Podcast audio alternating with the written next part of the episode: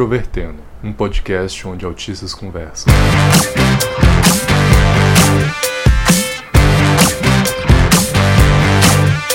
Um olá para você que escuta o podcast Introvertendo, este meio que traz episódios sobre música e que traz pessoas neurodiversas para entreter você neurotípico e você também neurodiverso. Meu nome é Thiago Abreu e eu estou aqui hoje com um convidado especial que é o Pedro Henrique Kish, que é um grande fã de Paul McCartney e é por isso que ele está aqui para dar os seus dons de sabedoria a, nós meros mortais. Um prazer enorme estar aqui no Introvertendo, é, falando sobre um dos maiores artistas, se não o maior artista da música, o Paul McCartney. É, aproveitar já para fazer um, um, jabazinho aqui. Quem quiser me seguir no Twitter, é ph, underline, kist, Q-U-I-S-T-E. E vamos para esse podcast. Se você quiser acompanhar o Introvertendo, você pode ouvir no nosso site, que é introvertendo.com.br.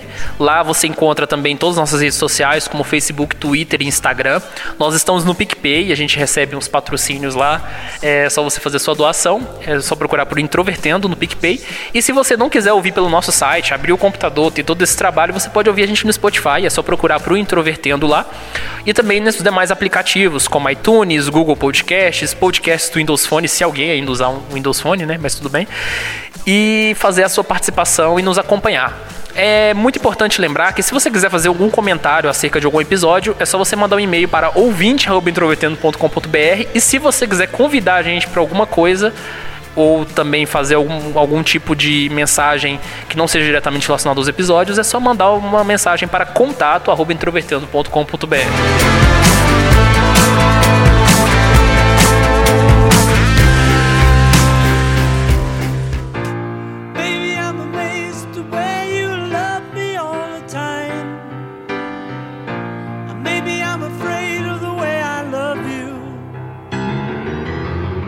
Então, antes de a gente falar sobre o Paul McCartney, seguindo o, o estilo dos, dos, episódios anteriores sobre música, eu acho que é importante falar como é que a gente conheceu a obra do Paul McCartney e tudo mais até chegar esse ponto que todo, tudo que ele lança a gente acompanha. A história com o Paul McCartney minha, pelo menos, volta lá em 2011, 2012, que foi a época que eu comecei a conhecer música de verdade também. É... mexendo no computador do meu pai, eu acho, em 2011 mesmo, é... mexendo percebi a aba de música, eu não sabia direito o que, que tinha lá, mas tinha pelo menos uns 10 GB de música. Fui fuçando e do nada eu abri uma música dos Beatles, não fazia nem ideia de quem que era. É, I Wanna Hold Your Hand, foi a primeira música que eu ouvi, e desde lá eu fiquei fanático pelos Beatles. É, por uns quatro anos eu não sabia direito quem era quem, não conseguia identificar John Lennon, não conseguia identificar Paul McCartney. Mas assim, em 2013 teve um show do Paul McCartney aqui em Goiânia e mesmo não conhecendo direito, eu já queria vir porque, óbvio, um Beatle, um dos maiores, a maior banda da, da, história da música. Desde então eu sou, tenho virado fanático ao Paul McCartney a cada ano que passa. Ouvi o Neil com uns dois anos de atraso, e depois, agora o Egypt Station, acompanhei desde antes, quando o álbum vazou na, na, visão, na versão pirata, fiquei muito hypado quando saiu. E Get Started, essas músicas recentes que tem saído como single. É, e é muito bom a gente poder acompanhar esse cara que, mesmo a 76 anos de idade, a gente pode considerar ele como no auge da música, né? A minha história com Paul McCartney é um pouco diferente, porque é o seguinte. Eu já tinha ouvido falar sobre os Beatles quando era criança, mas eu não conhecia nada. E aí meu pai tinha um CD piratão em casa que é um piratão que depois eu fui descobrir na casa do Luca, que ele também tinha, então não é um negócio assim super raro. Era um disco pirata chamado Elton John e John Lennon. As faixas ímpares eram sucessos do Elton John e as faixas pares eram do John Lennon. Então eu passei a minha infância conhecendo mais a obra solo do John Lennon do que os próprios Beatles, propriamente dito.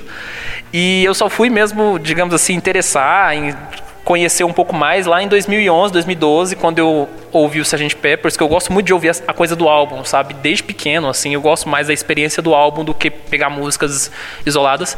Só que não me interessou muito a princípio. Depois eu ouvi a Abbey Road, achei legalzinho, mas não suficiente para eu ficar preso. Até que é, teve o show do Paul McCartney em Goiânia eu não fui e todo mundo da minha turma do ensino médio foi, sabe? Eu, assim, conhecia um monte de gente que tinha ido. E aí, um ano depois, foi em 2014, eu ouvi o Back in the Road, que é um álbum dele ao vivo. Falei, já que às vezes eu tenho uma certa dificuldade em ouvir certos artistas por causa da gravação da época, vou tentar ouvir alguma coisa mais recente. E esse disco dele tinha coisas solo, coisas do Wings e coisas dos Beatles. E aí foi a porta de entrada para eu pincelar as outras coisas. Aí eu ouvi muito New, a edição de luxo. Inclusive, eu dei um, uma versão de luxo do, do Neil de presente de aniversário para amigo meu. E, e, eu não tenho esse CD. Eu dei o CD de presente para ele, eu não, não tinha o CD. E aí eu comecei, eu ouvi, muito Neil, ouvi muitos discos dele mais elogiados, então Tug of War, é, Bend the Run. Aí eu acabei indo nessa vibe. E aí o Jeep Station foi o primeiro álbum que eu acompanhei desde o início de lançamento. E eu fico com um pouco de medo, sabe por quê? Toda vez que eu começo a acompanhar um artista e ele vai lançar o primeiro CD após eu começar a acompanhar, acontece alguma desgraça. Ou ele lança um disco muito ruim, ou ele morre, alguma coisa assim, sabe? Tipo, que eu comecei a ouvir o David Bowie e aí eu acompanhei o, a sequência de lançamento do Black Star e tudo mais, ouvi o disco quando vazou, e aí dois dias depois ele morreu, eu fiquei, que merda, sabe?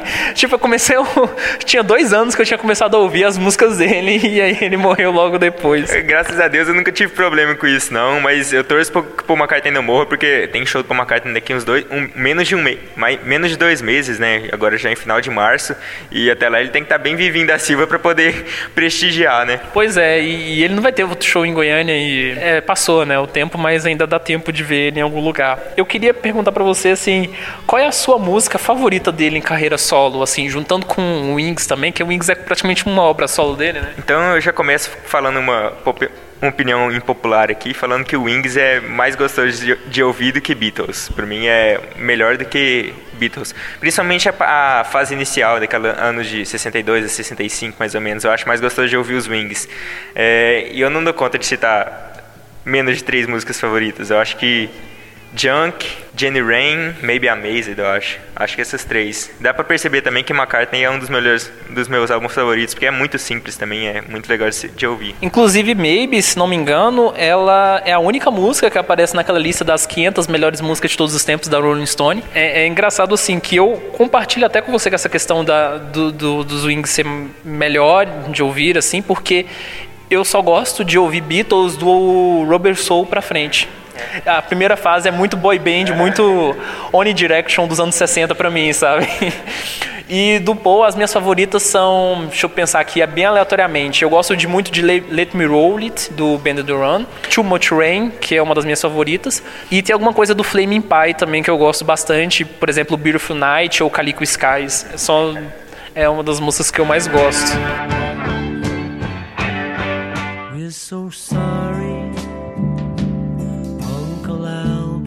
Começando já fazendo um breve resumo da carreira do Paul McCartney, todo mundo sabe que os Beatles acabaram lá entre, em 71, oficialmente um pouco depois, é, mas em 70, em 70 a banda já tinha já tinha findado seu trabalho, já estava gravando Lady B e ali seria lançado o último álbum da banda com o Rooftop, Rooftop Concert, né? É, e nesse meio, nesse meio período o Paul McCartney já estava trabalhando no McCartney, que foi um álbum que não foi bem recebido pela crítica, mas foi o álbum de estreia dele, ele praticamente tocando todos os instrumentos, gravando em casa, é, com poucas sessões em gravadoras profissionais e com a ajuda da, da Linda McCartney só para ter certeza se essa música era boa ou ruim. Ali depois você tem o Ren, em 1971 também, e a partir dali já tem a formação dos Wings, que foi um grupo que durou 10 anos, que teve alguns problemas, teve três formações, com passagem de dois músicos por a cada três anos, saída, ida, é, muitas mudanças na formação da banda, em 81 a banda acabou, tem o incidente da morte do John Lennon que afeta muito o tipo de música do Paul McCartney também, como ele lança Here Today em Tug of War. É, e a partir dali o Paul McCartney tem uma mudança de gênero relativa em, a cada álbum que se passa. Por exemplo, ele lança álbuns mais focados em rock como Off the Ground, álbuns mais focados em um soft rock tipo London Town, que ainda é com os Wings, mas já é indo para o final. É, tem um, um, álbum muito melancólico como Chaos in Creation, que você tem Jenny Rain, uma música muito melancólica, é, Memory Memory Almost Full, que é um álbum bem rockzão, e agora você tem um, um, álbum como o Egypt Station, que é algo bem variado, que você tem diversos tipos de instrumentos, tipos de músicas muito variadas entre si, como I Don't Know, e depois você termina com Teaser Rock. É uma carreira muito repleta de estilos, muito interessante de se acompanhar. Quando o Paul anuncia o fim dos Beatles em abril de 70, ele logo em seguida apresenta o McCartney, que é um disco que a própria capa já começa com né, um, um, algo bastante simples. Eu gosto desse disco. Eu acho que em alguns momentos ele não tem a consistência do, do álbum sucessor, que é o Rain, né? E eu acho muito interessante como ele dá início a essa carreira sem se dissociar 100% da questão de autoria com o John Lennon. Depois que ele foi criar um, um modelo para fugir disso, mas Você vê que nessa época eles estavam tretados, mas não 100% tretados. É, inclusive Junk foi, foi escrito em 68, né? Foi no, nessa nova sessão, nessa nova remasterização, remasterização do, do, White Album, dá pra ver Junk, tem algumas outras músicas de John Lennon, George Harrison ali. Então tem muita influência nesse primeiro álbum mesmo. Maybe a Amazing também foi gravado em 68. Então dá pra perceber mesmo que tem é, muita influência. E como foi gravado em, em casa, é, em um momento que o Paul McCartney estava deprimido, tinha tretado com todo mundo ali na banda, é, eu entendo, eu entendo essa falta de, essa crítica que a galera teve em 1970, que foi é, músicas incompletas, músicas subproduzidas que a gente fala, né? É, eu entendo essa crítica, mas eu acho injusto, principalmente pelo momento que ele vivia da, da, da, vida, saca?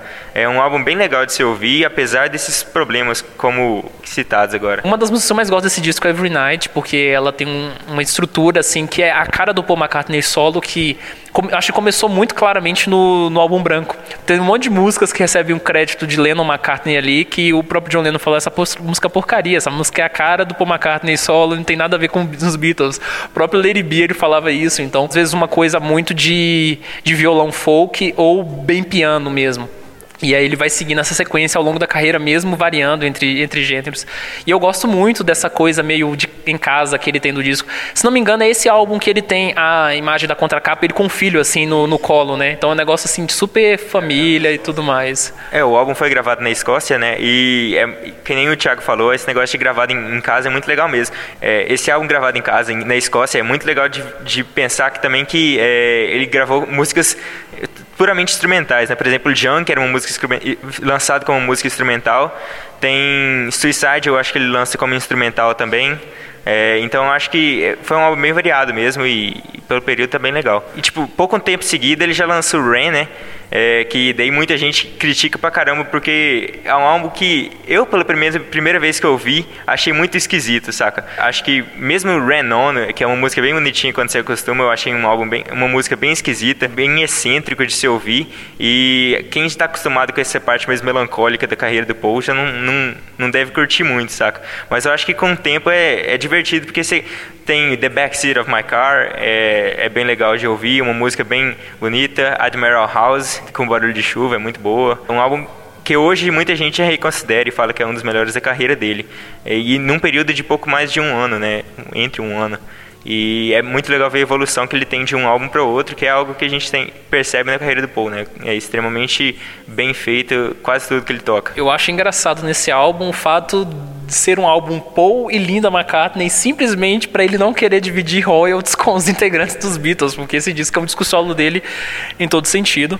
Acho que inclusive isso foi uma coisa bem ruim da parte dele fazer isso, bem sacana em, em certo aspecto, porque se eles quisessem encerrar tudo isso, eles poderiam encerrar de uma vez, mas também tinha uma questão de, de peso. Por exemplo, o Ringo era o que mais se, se beneficiava disso, porque ele não fazia sucesso com o disco solo dele até aquele período e ele ainda ganhava um pouquinho da bocada do, dos demais, principalmente do Paul e do, e do George Harrison, que é o que estava mais no, no, alto assim, da carreira solo naquele, naquela época. Mas o que eu acho engraçado é que tem a primeira grande treta desse álbum, que é Too Many People, né?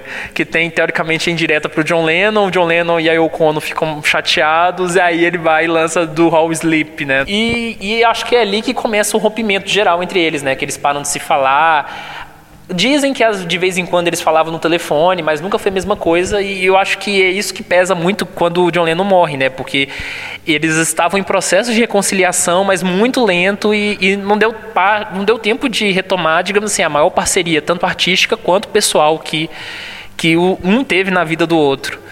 E, mas tirando isso, esse disco eu gosto bastante. Ele é bem experimental em alguns aspectos. É Uncle Albert, é, eu gosto pra caramba de toda aquela brincadeira que ele faz. Inclusive o, um disco mais recente dele, que é o Deep Station, tem uma coisa que é meio assim, de Spire Repeat Warnings, que tem uma, uma brincadeira bem parecida.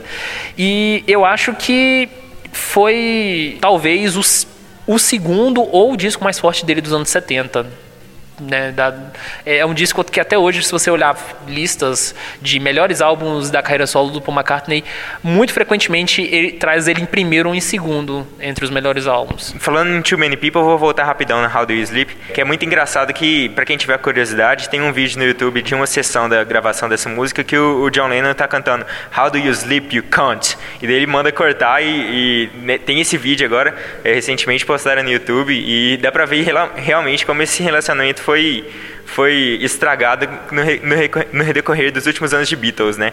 É que nem o Thiago falou, eles começaram a falar esse telefone. Eu lembro que o Paul McCartney deu uma entrevista, falava que ele, os assuntos que eles falavam eram assar pão e como estavam os filhos dele, sacam? Então, é, realmente nunca foi mais a mesma coisa, tanto é quando a morte dele, dá pra ver realmente quando o Paul McCartney estava tão abalado naquela entrevista que ele dá, que ele fala duas palavras, fala, é, que merda, e vai embora, e a galera criticou mesmo, ele tava sofrendo pra caramba.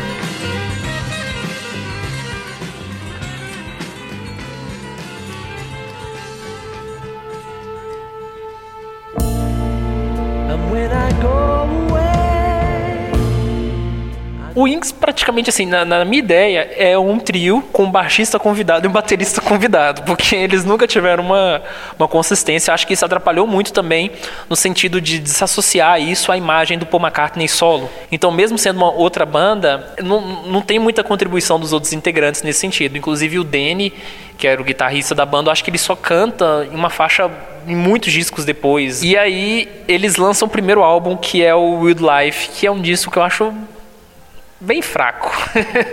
eu não consigo ouvir esse disco além de Wildlife, não. Tipo, além da música Wildlife, eu não consigo ouvir. Tem aquela Love Strange também, que é um reggaezinho legalzinho. Mas de resto eu não dou conta de ouvir. É absurdo de ruim.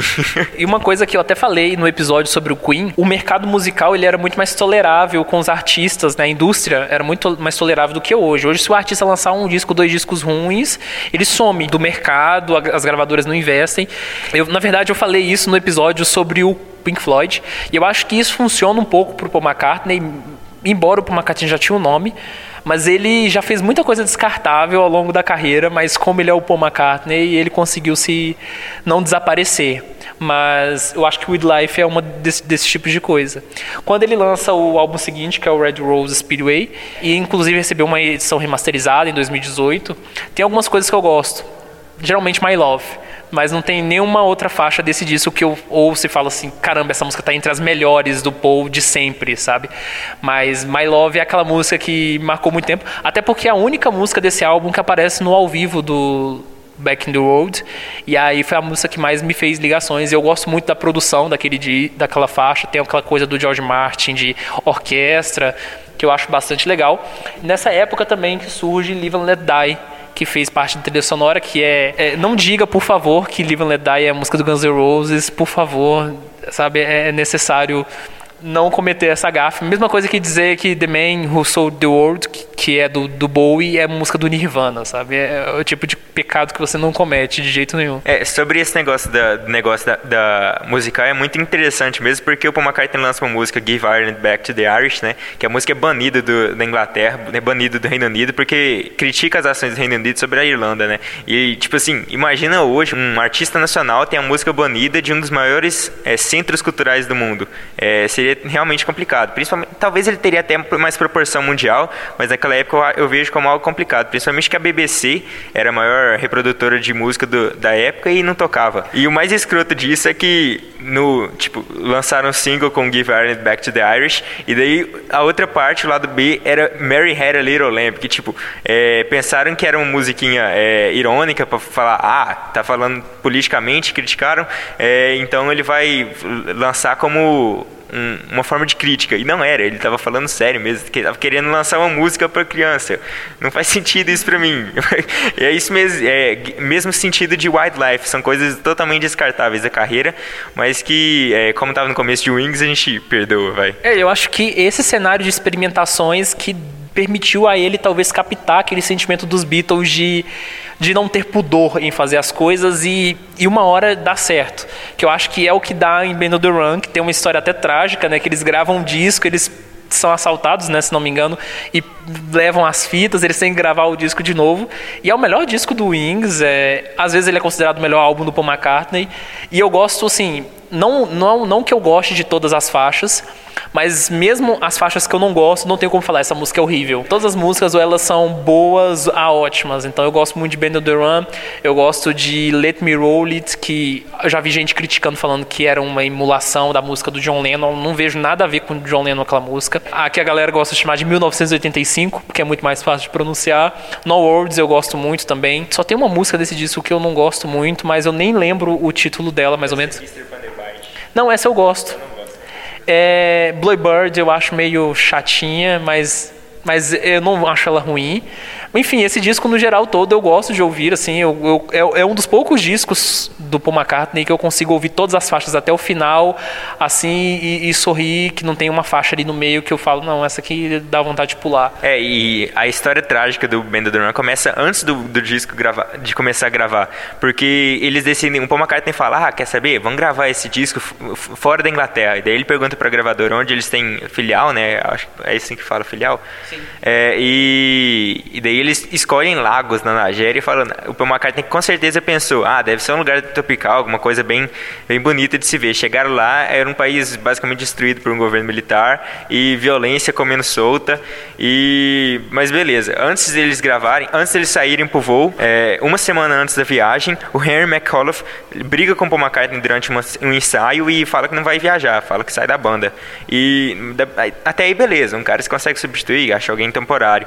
Mas daí uma noite antes de viajar, vem o Dennis Sewell, que era o baterista da banda, e ele simplesmente liga para o McCartney e fala que não vai. E o Paul McCartney com certeza não ficou tranquilo. Tem uma entrevista à ITV dele que ele fala recentemente que ele ficou muito puto e disse que ah, então vou fazer o melhor disco que vocês vão ouvir e vocês vão estar arrependendo, vocês vão se arrepender de não participar disso. E Paul McCartney chegou lá, começaram a gravar, teve esse episódio do assalto, só que não parou por aí também com o calor e juntando o cigarro que ele fumava, ele teve uma, uma crise de espasmo bronquial, que chama assim.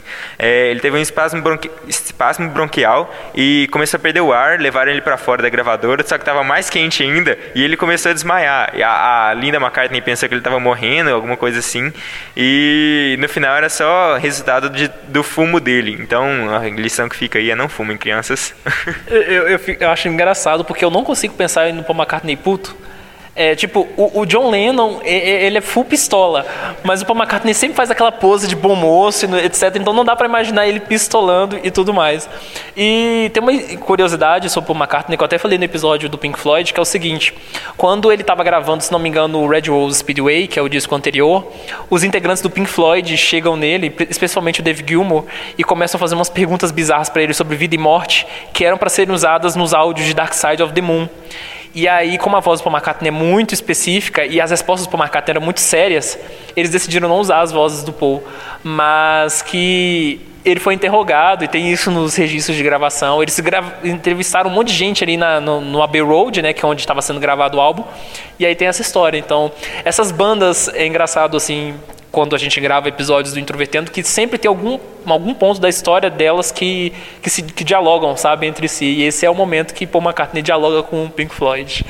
É, e eu não, realmente não sabia disso, mas é, eu sabia que David Gilmour, que é um dos principais representantes do, do, do, do Pink Floyd, já gravou pelo menos duas vezes com o, o Paul McCartney, é, no Flowers in the Dirt, Teve também no No More Lonely Nights, que foi do Give, Give My Regards to Broad Street. Então, pelo menos umas participações teve. Mas era a única coisa que eu sabia em relação ao Pink Floyd. não sabia que tinha mais coisa, não. É, e aí, dessas fotos dos anos 70, você encontra vários registros. Mas voltando sobre o Band on the Run, eu acho ele um disco muito sólido. Eu acho que também mostra um pouco a habilidade do Paul McCartney em tocar vários instrumentos. Que ali ele falou, não, é porque tem aquela, aquela história quando o Ringo ele sai da banda e ele toca aquela faixa do álbum branco que o Ringo não está presente. E aí tem aquela entrevista famosa que fala, ah, o Ringo é o melhor baterista, dos, melhor baterista do mundo. Aí o John, não, ele não é o melhor baterista dos Beatles, né? Então o Paul McCartney, ele tinha a capacidade de fazer tudo ali sozinho e e como compositor também, ele leva o disco a outro nível. Eu acho que a gravação, inclusive um crítico ele diz isso, eu não lembro quem exatamente, ele disse que a gravação mais sofisticada pós-Beatles, de, de, um integrante dos Beatles já pôde fazer. É, eu, eu, acho que é bem por aí mesmo. Talvez ao fim, Must Pass, um álbum que eu acho muito completo também, eu acho muito bom de se, de se ouvir, talvez esteja concorrendo com isso também. Mas eu acho que Ben Run é uma mais mais consistente. Você tem desde o começo até o final, com apenas Mr. Van der Bite, pra mim, que é horrível. De resto, eu acho um álbum excelente mesmo. Não o melhor do Paul McCartney pra mim, porque pra mim vai ser mais uns dois para frente, mas é um excelente se ouvir. Band of Run é um dos poucos discos solos do Paul McCartney que aparece em lista de melhores de todos os tempos. É, embora o Run ele seja mais cultuado, acho que o Band Duran ele tem um nome muito maior, é um disco que inclusive faz mais parte das turnês solos do Paul. Até hoje ele toca Let Me Roll It, ele toca Band Duran. É, tem uma música muito famosa desse disco que eu tô esquecendo que ela toca Jet, que é uma música que eu gosto pra caramba, que ele também toca muito no show solo. Então é um disco assim que ele se deixar ele toca ele inteiro no, no, nas apresentações.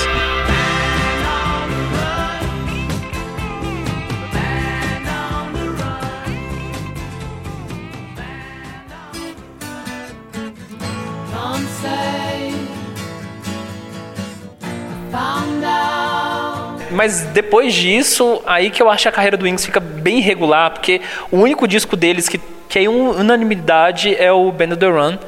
E aí pra frente eles começam a lançar umas coisas bem mais ou menos. Mas, enfim, você como um eterno fã de Wings vai defendê-los até a morte.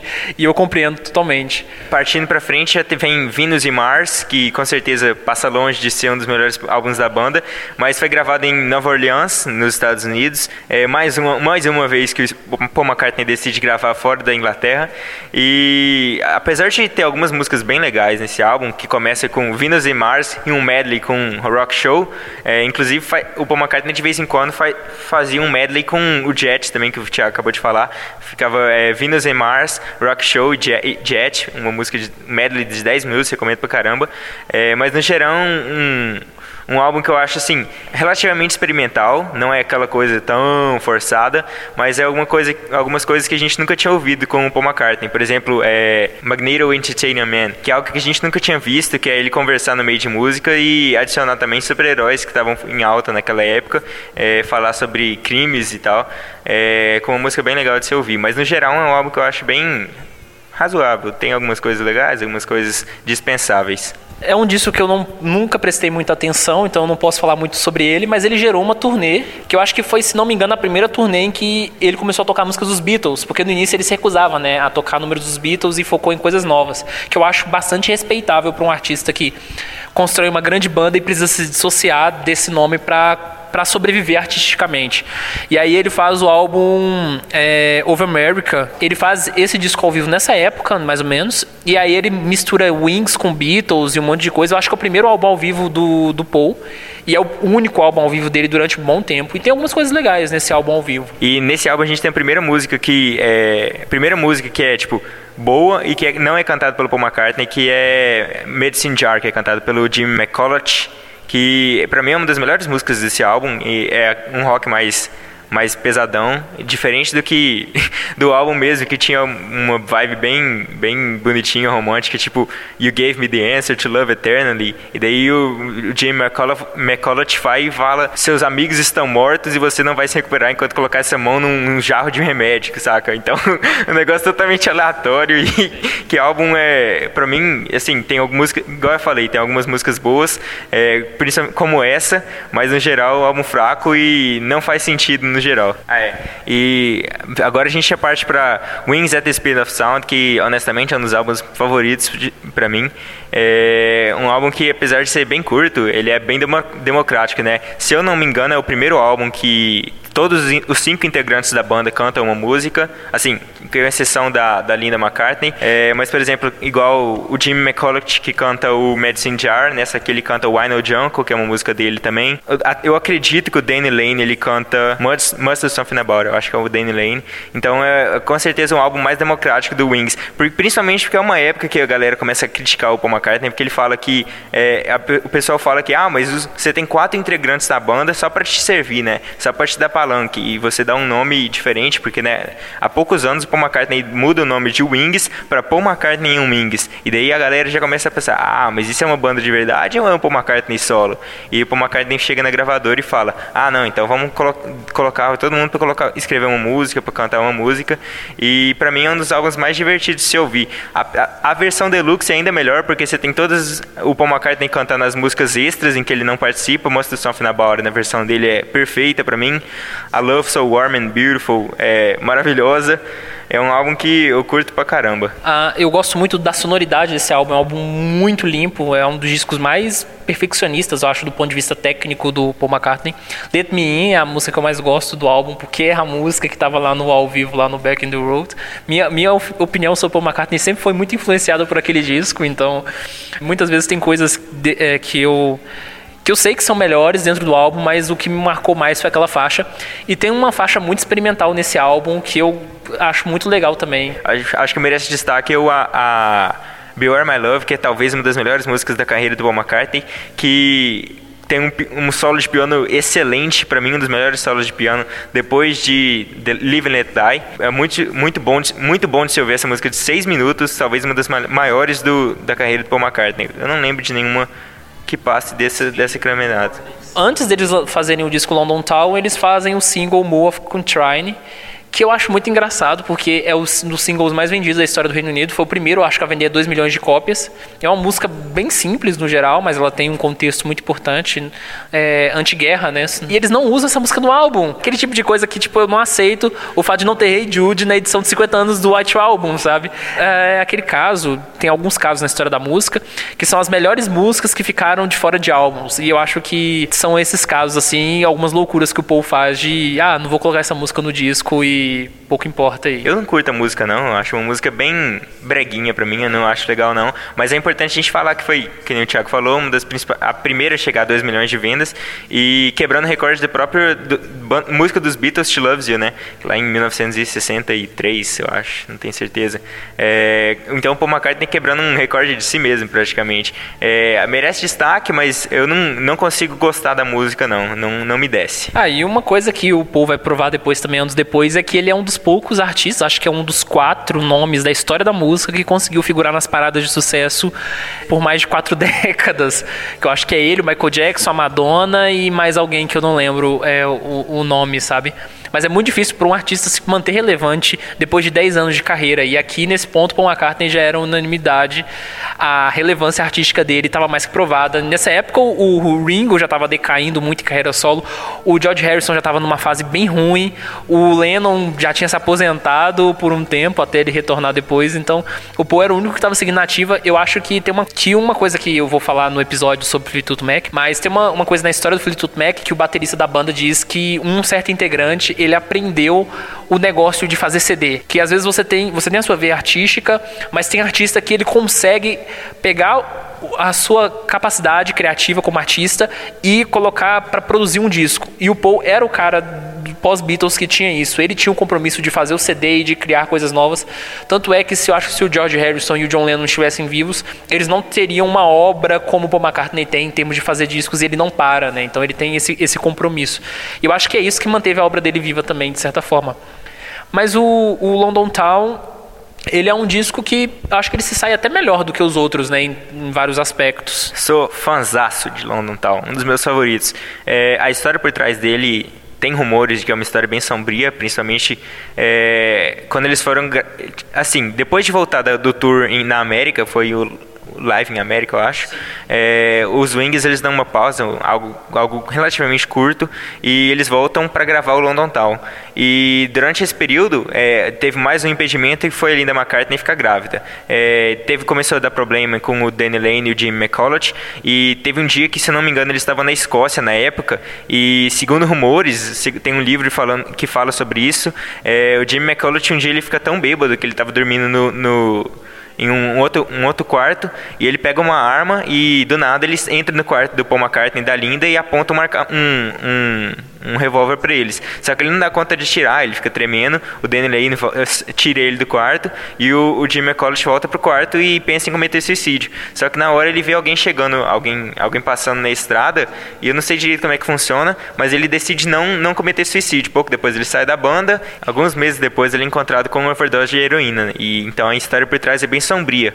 Mas eu gosto muito do álbum, um álbum muito gostoso de se ouvir. London Town, I'm Caring, With a Little Luck é um álbum excelente. Para mim é é aquele álbum que você senta e ouve ele três vezes seguidas e não enjoa. E aí nessa época, mesmo assim, os Wings já estavam no, no, ponto final, né? E eu acho que o Paul era o que sustentava tudo. No momento que ele surtou geral também, aí não, não tinha mais como continuar isso. Eu acho que é isso que reflete de 79 para frente, né?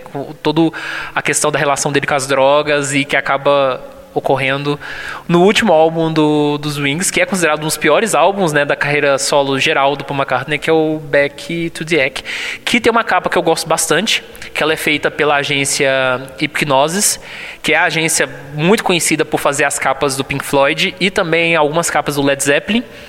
E todas as capas deles são muito criativas, sempre tem um negócio conceitual por trás, mas o disco em si é aquela coisa, né, que você não pode julgar um livro pela capa. Então, não é um disco legal.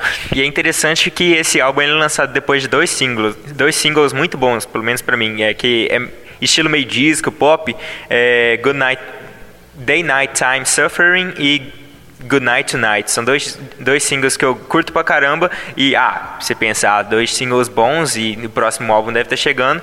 Com certeza vai ser um álbum bom. Daí chega Back to the Egg, que é um flop total, que você tem duas ou três músicas que salvam ali Getting Closer e Arrow Through Me, mas de resto é algo bem, bem lamentável, bem descartável. Eu acho muito engraçado que nessa época, mesmo assim, o Paul estava produzindo muita coisa. E, se não me engano, ele montou um super grupo que só gerou um single, que juntava vários nomes da música, como o próprio Gilmore, um, uma galera toda, lançaram e depois se separaram. E também ele estava fazendo parcerias com outros artistas, seja no backstage, de, de forma dele se dialogar com a, com a geração seguinte que um dos casos, por exemplo, é o Queen. O Queen fazia uma turnê bem curta em pequenos ginásios e coisas assim, que eles estavam tentando renovar a musicalidade deles, e eles fizeram uma parceria com o Paul McCartney e eles se apresentavam no mesmo lugar, mas em horários diferentes, sabe? Aí eles usavam a mesma iluminação. Então o Paul ele estava ali dialogando com a outra galera, mas ele estava um pouco perdido, acho, musicalmente nessa época. É, e dá pra você ver que o, os Wings estavam morrendo quando o Paul McCartney se afastou por um tempo para trabalhar no McCartney 2, porque ao mesmo tempo que ele, antes, um pouco antes de lançar o, o Back to the Egg, ele já estava trabalhando e terminando o McCartney 2, que foi um disco totalmente experimental e que é o que nem o Thiago falou, que é algo que já estava tentando renovar a musicalidade, estar mais atentos às novas tecnologias, que daí ele já começa a incluir um pouco de música eletrônica, que particularmente eu acho o ponto mais baixo da carreira do Paul McCartney. É, literalmente é horrível.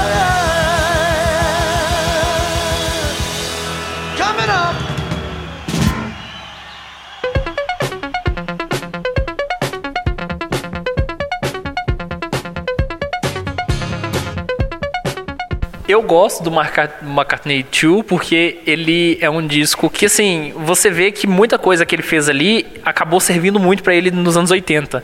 Mas tem algumas coisas muito bregas, tipo Temporary Secretary, que é uma das coisas mais horríveis que ele já pode ter feito. Mas ao mesmo tempo o álbum tem Coming Up, que é uma música que eu gosto pra caramba, que é uma música bem legal.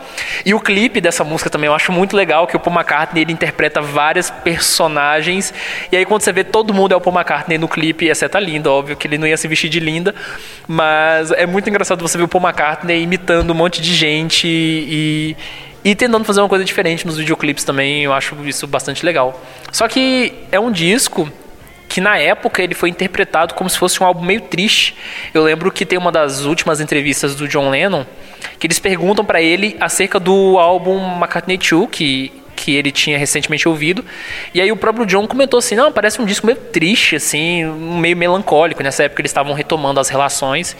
Então, é, eu não sei, essa fase do, do, do Paul até chegar ao Tug of War, né? É uma fase meio de limbo, assim. Eu acho que o que dá catarse nele mesmo, assim, de mude, mudar tudo, foi quando ele fez, quando o John Lennon morre. E a, a, reação fria dele, digamos assim, né, que as pessoas julgam como fria, foi um ponto que também pesou muito nele, né, de certa forma. Porque quando o George Harrison morre, isso depois a gente vai falar, a galera foi em cima dele para ver como é que ele agiria com relação à morte do George Harrison também.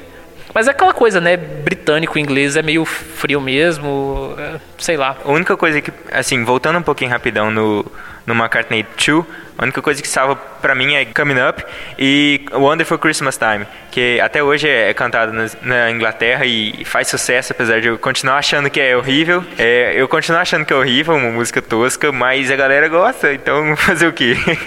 eu acho engraçado, assim, porque ele tocava algumas músicas dessas ao vivo com os Wings, por exemplo, Coming Up, e a versão ao vivo com banda era muito melhor do que a versão do álbum, né? De certa forma, assim, a execução é, tinha, tem umas coisas bem legais. Mas é o disco que sepulta o Wings, porque ele vai lá fazer aquele show no Japão, ele é preso lá e basicamente isso mata a banda de vez. Se não me engano, em 79 mesmo, né? Que isso acontece. 80? É. é. Foi entre 79 e 80 e. Bom, aí também não fazia mais sentido manter uma banda. E eu acho que isso foi uma desvantagem muito grande pro Danny Lane, né? Porque foi a principal coisa relevante artisticamente que ele fez. E o cara ficou aí no meio no limbo, porque ele não foi tocar com a banda do Paul e. Enfim. É, cada um seguiu o seu caminho, como, foi um, como um relacionamento que se acaba e sempre alguém sai em desvantagem. É, e o Danny Lane conheceu o Paul McCartney em meados de 60, né? Eles já se conheciam nessa década de 70, então o Paul McCartney já tinha alguém para chamar quando montou o Wings. E você terminar uma banda do jeito que foi os Wings, com 10 anos de, de carreira, com músicas muito boas, com hits top 1 nos Estados Unidos, na Inglaterra, é, para um cara não ter a, a, visibilidade que o Danny Lane queria, é, deve ser complicado. Principalmente que ele queria ter mais... É, receber mais também, que foi um dos, um dos motivos que a banda acabou quebrando. É recompensa monetária, que os Wings, os próprios integrantes do Wings queriam receber mais do Paul, só que o Paul também não tinha o que dar, saca? É, principalmente depois dessa, desses períodos de álbuns ruins como Back to, Back to the Egg, que foram álbuns que floparam totalmente, e você querer visibilidade depois de momentos como esse é, é realmente complicado. E aí acontece que em dezembro de 1980, John Lennon é assassinado, isso cria um, um, estado de tensão em todos os integrantes dos Beatles. É, o George Harrison faz música em homenagem no álbum Somewhere of England, que é Autos Years Go. E o Ringo participa dessa música. Então, os outros três integrantes remanescentes, eles meio que se reúnem casualmente. Eu acho que eles conseguem perceber o peso da mortalidade, sabe? Que a sua vida pode acabar a qualquer momento e que é importante você, pelo menos, deixar coisas, deixar um legado. E eles viram também que as picuinhas também já tinham muito tempo, né? O, o, o próprio George Harrison já, tá, já tinha capacidade de olhar para o passado, escreveu a, a, autobiografia dele sobre os Beatles, que foi o único integrante até hoje que fez isso. Paul, de certa forma, também caminha nesse movimento. O Ringo está sempre ali, direto, e nessa época que eu acho que o Paul começa a trabalhar mais frequentemente com, com o Ringo. E eu acho que uma, um movimento que o Paul McCartney sempre faz em sua carreira solo que sempre quando existe uma tragédia, ele volta às origens. Ele volta às origens de alguma forma. E aí ele chama o George Martin para produzir, que é algo que não fazia há muito tempo. Chama o Ringo para gravar o disco junto com outros músicos. E faz Struggle for War, que é um dos melhores discos dele. É o melhor álbum dele dos anos 80, disparado. Acho que esse é um dos poucos consensos que as pessoas têm com relação ao. Você não acha o Struggle for War o melhor? é opinião polêmica, mas a maioria das pessoas acham o, o mas enfim, o Tug of War é considerado pela maioria das pessoas o melhor álbum do Paul dos anos 80. É, tem muita aquela química dos Beatles, começa com aquela coisa meio Sgt. Peppers do, do público, né, da apresentação, e, e, é um disco que eu acho muito consistente do início ao fim. Embora ele tenha uma das músicas que são consideradas uma das piores músicas de todos os tempos, pela crítica, que é a música que ele fez com o Steve Wonder. Ok, eu tô surpreso agora porque eu gosto muito de Ebony Ivory.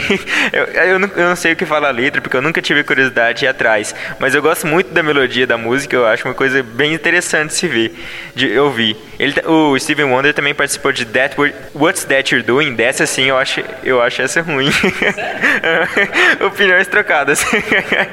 Mas no geral o álbum é muito bom mesmo. Somebody Who Cares é uma das minhas favoritas de, de todos os tempos. É, Wanderlust, muito, muito bonita. É, tem muito. Here Today, não dá pra não, dá pra não falar dela. É, tem vídeo do Paul McCartney chorando enquanto canta Here Today e é um negócio muito muito melancólico, então é um álbum muito muito bom, mas para mim não é o meu não é meu favorito, mas tem muita coisa muito boa mesmo.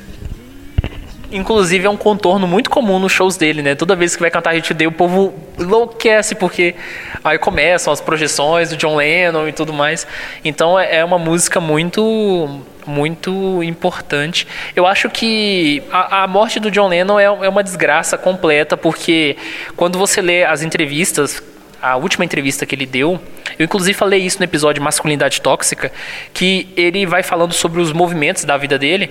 Aquela época que ele foi assassinado, ele estava se reconstruindo artisticamente como ser humano e ele estava preparando para voltar para iniciar uma, nova década de muito trabalho e de muita coisa e tudo aquilo ali é rompido do nada. Então é, é um pouco assustador nesse sentido de alguém que estava começando a, a, se mover e, e foi interrompido logo disso. E o sucesso de Tug of War eu acho que ele prova uma coisa também, que inclusive começa desde 79, que é a ligação dele com Michael Jackson, né? Porque ele compõe uma música que vai para Off the Wall e participa de Thriller, e aí em 83 ele chama o Michael Jackson para gravar Say Say Say, que inclusive eu acho a versão remixada de 2015 melhor que a versão original, e as pessoas geralmente me xingam por isso, mas enfim, eu acho a sonoridade melhor. E o disco que ele lança é seguinte, que eu esqueci o nome dele, é Pipes of Peace, é um disco que para mim é uma sequela do Tug of War. Assim, ele é uma consequência, então ele não tem grandes coisas novas, inclusive os músicos que participam do disco anterior estão muito presentes, é a produção de novo do, do George Martin, então eu não acho que ele seja um disco muito brilhante, mas ele não é ruim. Perto de outras coisas que o Paul lançou nos anos 80, ele é um disco ok. É, o próprio Paul fala que as, as sessões de Tug of War foram tão, renderam tanto que eles guardaram algumas músicas para lançar em Pop of Peace. Então, com certeza, é uma consequência mesmo. É, as músicas do, que o Michael Jackson participa são muito, muito, muito boas. E para mim, é, Say Say Say e The Man foram uma das primeiras do Paul McCartney que eu conheci. E eu gosto muito de ambas. É, e a própria Pipes of Peace, que é uma música música em si, não o álbum, é muito boa, tem dois, uma transição entre estilos ali muito legal, uma, uma ponte de estilos muito legal, e é um álbum que eu curto pra caramba, por, talvez mesmo nível do Tug of War pra mim. Eu acho que ambos são álbuns muito interessantes de se ouvir. O, uma coisa que eu acho muito interessante é que o Michael Jackson, nessa época, ele já era um sujeito tão surtado que ele estava afastando todo mundo da vida dele. Então, nessa época, é, ele tem três parcerias grandes, né? O, o, Michael Jackson. Ele tem o Paul McCartney, ele teve o Fred Mercury e o Mick Jagger. Ele conseguiu, nessa época, atrair o ódio do Paul McCartney por ter comprado os direitos dos Beatles. E ele atraiu também a repulsa do Fred Mercury por chamar ele para gravar uma música e colocar Ilhama no, no lado do Fred Mercury. E o Mercury ficar com medo, falou porcaria, você tem um ilhama aqui do meu lado, sabe? Então, é, eu acho que a ausência do Michael Jackson fez mal pro Paul, porque era uma parceria que poderia render muito pro resto dos anos 80. Os anos 80 eles foram brutais para grande parte dos artistas que vieram dos anos 60, porque como diria o, o Bowie, foi, foram os anos de Phil Collins assim na vida de um monte de artistas. Eu acho que aí depois desse álbum que começa a, a fase Phil Collins do, do Paul McCartney de lançar coisas muito horríveis ou de de flertar com a New Wave e com aquela bateria anos 80 horrível, que eu, eu, eu acho completamente. Maldito seja o Phil Collins por isso, então. Porque ele é o culpado de tudo isso. E aí ele lança o Press to Play, que também é considerado um dos piores discos da carreira solo dele, que é tão horrível, assim, para mim, particularmente, que não tem uma faixa que, que seja memorável, sabe? É, eu vou, de novo, ser contra o Thiago aqui, porque eu gosto de um pouquinho de Press to Play, não muito, mas eu gosto um pouquinho. Tem algumas faixas interessantes ali, como é Feel the Sun, é Angry, que Angry é uma música esquisita, mas eu acho interessante demais. É algo que eu não tinha ouvido na carreira do Paul ainda, que é uma música mais, sei lá, me, me lembra rap. E como eu gosto de rap, é, é algo que eu gosto pra caramba. É, mas assim, com certeza Press Play é algo mais descartável da era pós-Wings do Paul McCartney. Eu, eu acho engraçado que às vezes um artista, quando ele tá em alta e ele não quer lançar um disco inédito, ele lança a coletânea. Se ele tá em baixa e ele precisa dar um up na carreira, ele lança uma coletânea também. E aí ele faz o All The Best que é um disco que é para selecionar os melhores dele em carreira solo. Eu acho que, se não me engano, junta o Wings também. Ele junta vários sucessos nesse disco e ele quer incluir uma inédita que teria por ideia a participação do Fred Mercury nessa faixa. Só que em abril de 87, o Fred foi diagnosticado com HIV. E aí, o HIV era uma sentença de morte. Então o Fred, nessa época que ele foi diagnosticado com HIV, a primeira coisa que ele fez foi esconder de todo mundo. Ele só contou no início da doença para a ex-namorada dele, a noiva, a ex-noiva dele, que é a Mary Austin, e ele não contou nem para os integrantes do Queen na época sobre a doença. Então ele manteve um silêncio, ele era uma pessoa muito introvertida, muito tímida na, na vida pessoal, então ele não, não, não tinha tanta facilidade para se abrir pessoalmente sobre a, as dificuldades dele. E aí, então, o Paul faz o convite, ele recusa, porque o foco do Fred nesse momento é de fazer as coisas do sonho dele, porque ele pode morrer a qualquer momento. Então, entre gravar um, uma música com Paul McCartney e gravar um disco de ópera com a Montserrat Cabaret, que era a artista favorita dele, ele preferiu gravar um disco de ópera. Tipo, quem é o Paul McCartney, sabe? E aí o Paul McCartney acaba fazendo a música sozinho, e eu acho que isso afeta bastante o Paul McCartney, que se ele tivesse gravado junto com o Fred, teria sido um dos maiores números dos anos 80, uma música bem legal. Só que eu agora eu acabei de perceber que a gente pulou uma coisa. O Paul fez uma trilha sonora em 84, e que inclusive tem a participação do Dave Gilmour na faixa título. Uma das minhas músicas preferidas está nesse álbum, que é No More Lonely Nights. Give My Regards to Broad Street é a, é a trilha sonora do filme, que é o mesmo título. Só que assim, o filme é uma merda, tá? Não assista, não recomendo o filme, é nota 3 de 10 provavelmente, é um filme tosco, sem, sem ponto algum, mas a música vale a pena, então acho que pelo menos o álbum da trilha sonora é algo muito interessante. Ele faz muito covers dos Beatles, algumas músicas que não ficam legais, mas Yesterday fica muito bonita, vale a pena ouvir de qualquer jeito, e No More Lonely Nights é uma das melhores que ele já lançou, com a participação do David Gilmour na guitarra, é um solo maravilhoso, muito, muito, muito bonito, é espetacular espetacular aquela música. Eu acho que nessa época mostra bastante a amizade que ele teve com o Gilmour, até porque o Gilmour estava passando por um processo muito difícil nessa época, o Pink Floyd estava se desfazendo e ele estava brigando diretamente com o Roger Waters, estava lançando o primeiro disco solo com participação é, de composições do, do Pete, do Pete do The Who. Então o Gilmour estava ali, na área, fazendo, trabalhando com vários artistas, gravou com Kate Bush também. Então eu acho bastante interessante. Embora é um negócio meio obscuro na carreira dele, né? Muita gente que conhece esse trabalho. O Paul, ele ficou tão traumatizado com a morte do John Lennon que ele parou de fazer shows. Em 85, no Live Aid, foi a primeira vez que ele se apresentou ao vivo depois de muitos anos sem, sem fazer shows e tudo mais. E ele retorna cantando Lady B juntou vários artistas cantando Lady B. O Queen roubou a cena nessa época, mas é, é, sempre importante lembrar, porque esse é um momento muito importante da carreira dele, que ele percebeu que ele poderia voltar para mostrar o tanto que foi traumatizante para ele essa questão de, de assass do assassinato do John Lennon, que ele ficou distante dos palcos. E aí ele chega no final da década de 80. É, eu acho que o Paul ele, ele sempre foi criticado por ser um artista muito romântico e de fazer coisas despretensiosas, ao, ao contrário do lado político muito forte do John Lennon. E aí ele faz um disco de covers em 88, que é lançado, se não me engano, só na União Soviética.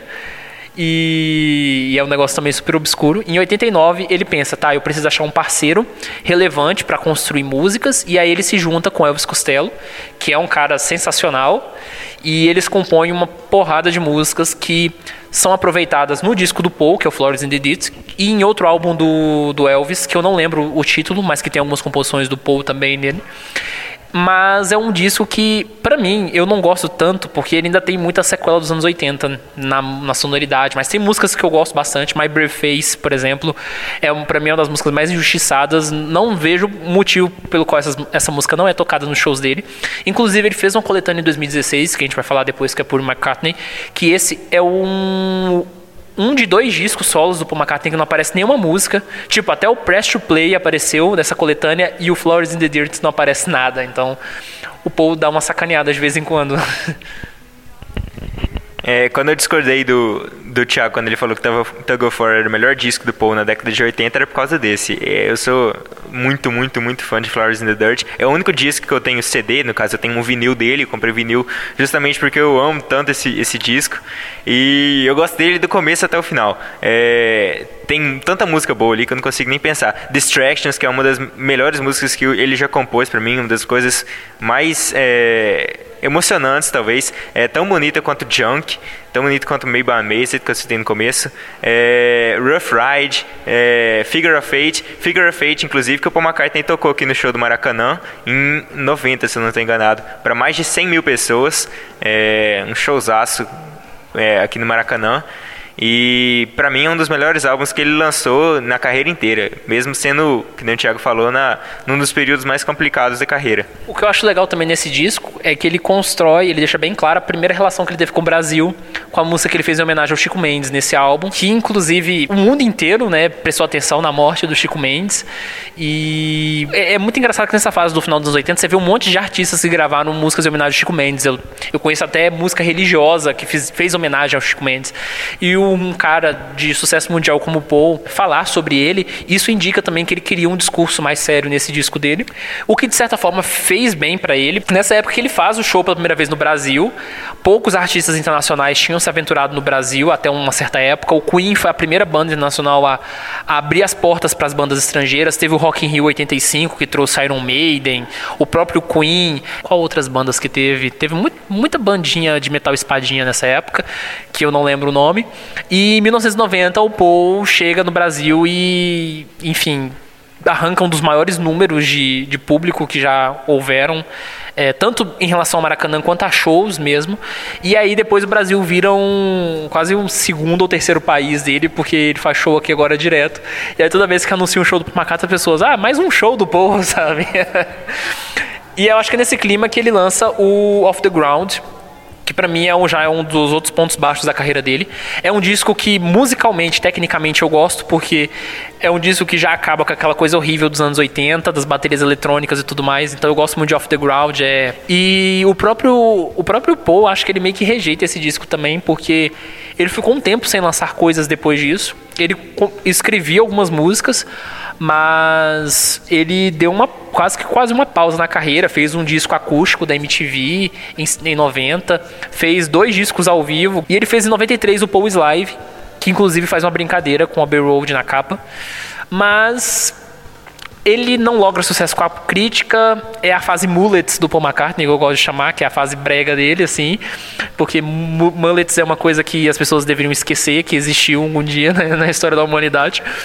E enfim, é, é, essa fase, eu acho que é aí que termina essa fase horrível do Paul até chegar a uma parte seguinte que é que a gente vai falar. Assim, eu honestamente eu acho o álbum Off the Ground um álbum muito mono, monossônico, acho.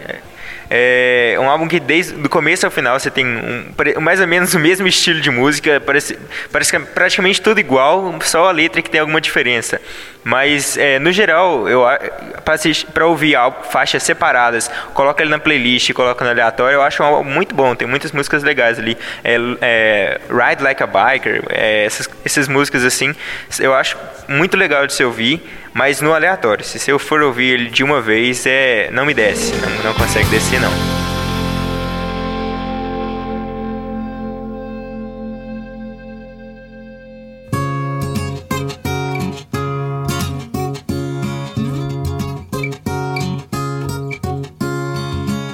Aí eu acho que a fase quase atual do Paul McCartney, que é a fase de renovação artística, começa em 95 quando eles começam a trabalhar na antologia dos Beatles. E o que eu acho muito legal da antologia dos Beatles é o seguinte: um cara super fã dos Beatles que que para mim é o cara mais Beatles fora dos Beatles que eu conheço, que é o Jeff Lynne, da Light, Light Orchestra. Ele vira o produtor do álbum e eu acho que ele realiza o, o, talvez o maior sonho da vida dele, que é produzir os Beatles. E aí ele faz é, todo esse trabalho junto com o Paul, o George e o Ringo. Inclusive trabalham duas músicas novas. E o Paul fala que nessa época ele começou a perceber, a recuperar um pouco do estilo de composição, de, de fazer música dos Beatles, e que isso influenciou ele, porque afinal ele já era um cara bem mais velho nesse período. Então ele já tinha passado por muita coisa e, e aí que ele começa essa fase que todo artista mais velho tem, que é a volta das origens. E aí nessa época ele começa a compor músicas novas que vão gerar para mim um dos melhores discos do Paul, um dos meus favoritos, que é o Flaming Pie, que é um disco que novamente ele faz aquele negócio de voltar às origens, que é chamar o, o George Martin para produzir, chamou o Jeff Lynne também que produz, o filho dele participa em uma das faixas, que é uma das faixas que eu não gosto desse, do álbum, mas tudo bem. E, e por fim, também tem uma coisa muito pesada nesse álbum, que nessa época a Linda já estava com câncer. Ela foi diagnosticada, se não me engano, em 94, e na época desse disco a saúde dela começou a decair bastante.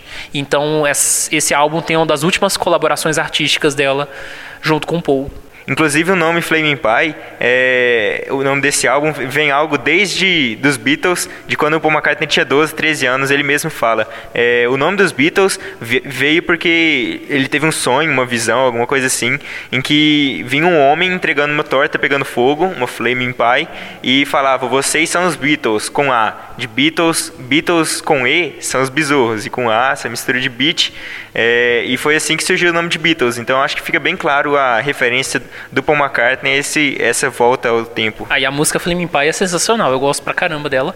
E tem uma coisa também muito interessante sobre esse álbum, é que apesar dele ser muito cultuado, porque ele tem músicas muito boas, Calico Skies, Beautiful Night, é, tem outra que eu esqueci agora, The World Tonight. Uma parte delas eram sobras de outros discos, que por algum motivo louco não entraram. Então, por exemplo, Calico Skies, ela foi feita em 92 de, logo após o Off the Ground. É, Beautiful Night tem uma versão dela bem anos 80, que ela foi feita na época do Press Play. E essas músicas ficaram incompletas, e aí nesse álbum ele trabalha nelas e tudo mais. Tem a participação do Ringo, em duas faixas. Uma delas é Beautiful Night, que é o último clipe do, do Paul com a, com a Linda viva ainda. E aí, em 98, ela vem a óbito do, de câncer de mama. E aí, novamente, que eu percebo aí esse movimento que o Paul McCartney faz, ele volta de novo às origens. Só que ele já tinha voltado às origens do, do Flaming Pie, então ele voltou mais ainda.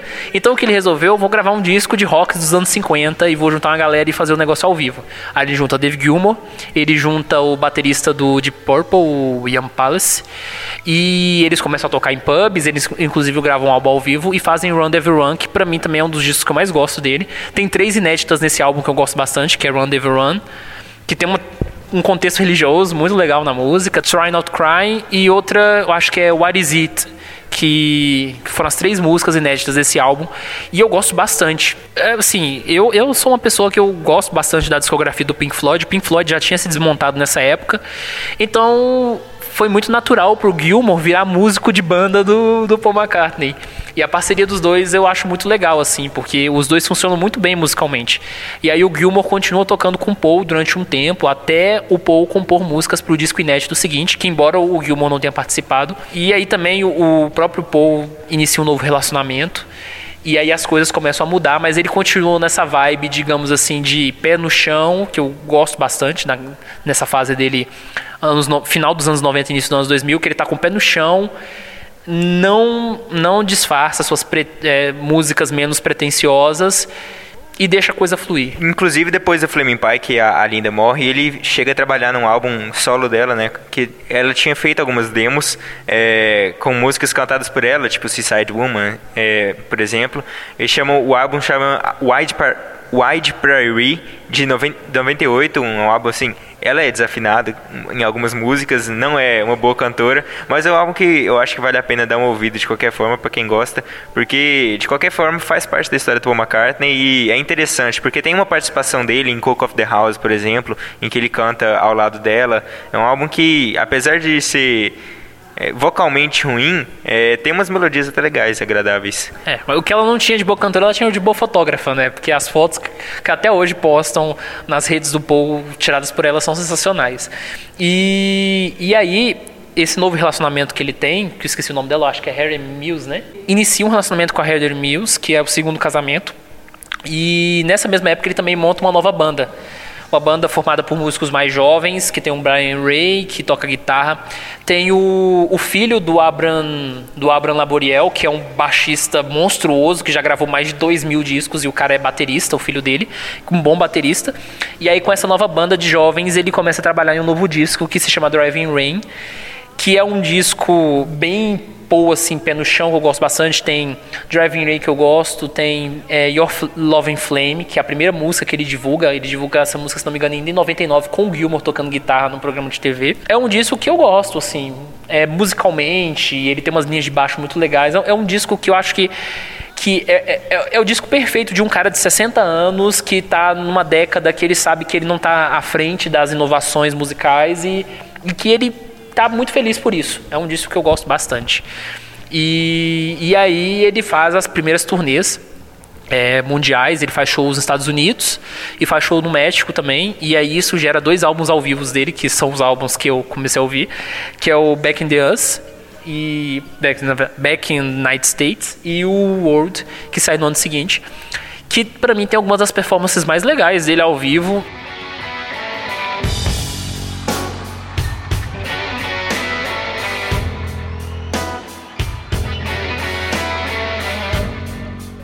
A, a, seleção dele nas músicas é muito impecável. Assim, tem muita música legal, tem músicas de todas as fases. E a voz dele tá muito boa nessa época. E aí depois disso que a voz dele começa a decair um pouco. Mas 2002 a voz dele tava muito boa. Acho que é nessa época que ele toca no Super Bowl, não é? Ah, é um pouco depois. Ah, então, aí o Paul McCartney toca no Super Bowl um pouco depois. E nessa época ele tá a, produzindo pra caramba. E, e, eu, e eu acho muito interessante que esses discos do Paul nessa fase anos 2000 é um disco que ele mostra a clareza dele muito grande pela mortalidade porque em 2001 o George Harrison morre O George, ele deixou um disco inacabado, que depois se tornou o Brainwashed, que é um disco que eu gosto pra caramba, é um dos melhores álbuns. E aí o Paul começa a tocar Sonf nos shows ao vivo, usando o ukulele, que é um instrumento hoje usado de forma medíocre por jovens youtubers, mas tudo bem. e, e mas assim, é um momento também grande nos no shows dele, agora que ele toca essa música direto. E ele participa do Concert of George, que tem a participação de um monte de gente, do Jeff Lynne, né, que produziu o próprio Paul, mas produziu também o George Harrison, e também do Eric Clapton, uma galera toda. E então, a morte do George Harrison, acho que é, é um ponto que até aproximou ainda mais o Paul do Ringo, porque os dois nunca tiveram relação muito forte, mas agora, como eles são os, os remanescentes, eles parecem estar mais próximos do que antes. É, e se eu não me engano, nesse próprio Concert for George, o Eric Clapton, o Mark Knopfler e o Paul McCartney é, tocam um medley do Abbey Road com Golden Slumbers, Carry That Weight, The End, e é uma coisa muito bonita de se ver. São três dos melhores guitarristas que eu já, já vi, apesar do Paul McCartney não ser prioritariamente um guitarrista. Mas eu acho que esse concerto foi muito bonito, tem muita coisa muito agradável ali, apesar do, do fato que antecedeu ele, né?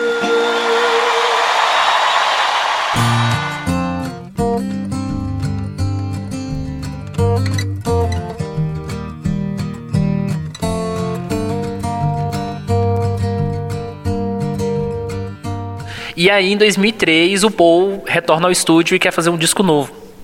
E aí ele chama de novo o George Martin para produzir, mas o George Martin já estava com problema de audição e aí ele falou: "Cara, não posso produzir mais disco nenhum, não dou conta. Então eu vou te indicar uma pessoa para trabalhar com você. Quem que eu vou indicar? Nigel Godrich do Radiohead. E aí eu achei que foi uma sacada maravilhosa porque eu gosto de quase tudo que o Nigel Godrich produz, porque o Nigel ele é um cara que ele meio que surgiu do nada, ele era um cara de estúdio que trabalhava um monte de coisa, mas não tinha sucesso nenhum. E aí quando o Radiohead trabalha com ele no álbum The Bands, de 95. Ele começa a ganhar um nome, aí ele começa a assinar como produtor do disco do Radiohead, aí ele faz OK Computer, que é um disco que é um referencial de música pro, pro final do século 20, início do século 21. Então, o Paul trabalhar com um cara como Nigel Godrich, que não é, digamos assim, um cara que trabalha com artistas pop, literalmente, mas ao mesmo tempo tem uma mente muito inventiva, garantiu com que ele tivesse mais força. E o Chaos and Creation, que é o disco que ele trabalha, é um disco que é muito bom, mas ele foi produzido também sobre conflitos, muito conflitos, porque o Paul começou a trabalhar com a banda dele, chamou o Nigel para produzir, o Nigel começou a supervisionar as gravações, mas o Nigel chegou pro Paul e falou: "Paul, não é legal você trabalhar com a sua banda, vamos fazer um disco só você mesmo, assim, um negócio mais orgânico". Aí o Paul Tá, beleza. Já começou a sentir a pressão do produtor, né? Que é uma coisa, pô, McCartney é um cara que se produz, ele não, não se submete a um produtor, mas o Nigel Godrich, que é um cara muito mais novo do que ele, eu acho que o Nigel hoje tem 40 e poucos anos de idade, então na época ele tinha uns 30, e eu vou me subjugar. E aí o Paul começou a fazer esse trabalho, abandonou todas as músicas que ele estava trabalhando antes, nesse disco de 2003, e começou a compor novas canções, e ele mostrava algumas pro e o Nigel falou, essa música não vai entrar no disco, ela é ruim. Aí o Paul começou a ficar com muita raiva disso, mas depois ele começou a entender por que, que o Nigel estava pressionando ele tanto. E aí foi incentivando, cara, faz música, faz uma nova música. Aí ele fez Genuine Rain, sabe? Que era uma música que não estava prevista pro disco. Fez How Kind of You. Aí o Nigel começou a pensar, e se a gente colocar um, um, um piano bastante experimental aqui no início? Então o Nigel, o Nigel ele é um mentor, grande parte por, por trás desse disco, que inclusive é o, o disco cuja turnê eu acho que dá mais registros assim de bastidores do Paul, que ele tem três DVDs baseados nesse álbum. Ele tem em Abbey Road, que é uma apresentação que ele faz dentro do Abbey Road, mostrando como foi o processo de gravação do disco, e com um público bem pequeno, que saiu só em DVD. Ele fez um DVD de turnê chamado. Eu não lembro exatamente o nome, mas é o nome de várias apresentações e é tipo um documentário. E tem um outro álbum ao vivo que ele lança só em DVD também. São três projetos que ele faz. Foi indicado ao Grammy, não ganhou, que eu achei injustiça. Porque é um disco muito bom.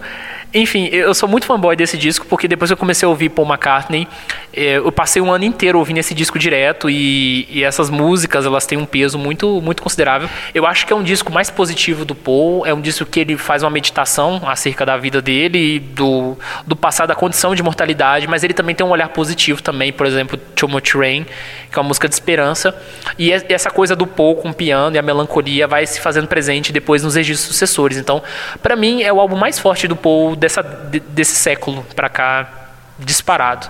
E ele não trabalhou mais com Nigel Godric, mas depois ele começou a falar bem do Nigel, porque a consequência foi, foi muito boa artisticamente, que ele falou que muitas das coisas que ele trabalhou nesse disco foram impactantes nos sucessores. É um dos meus discos favoritos também, talvez top 3. É um dos primeiros que eu vi, inclusive, em 2016, mais ou menos, na época que eu já estava começando a me aprofundar mais no Paul McCartney.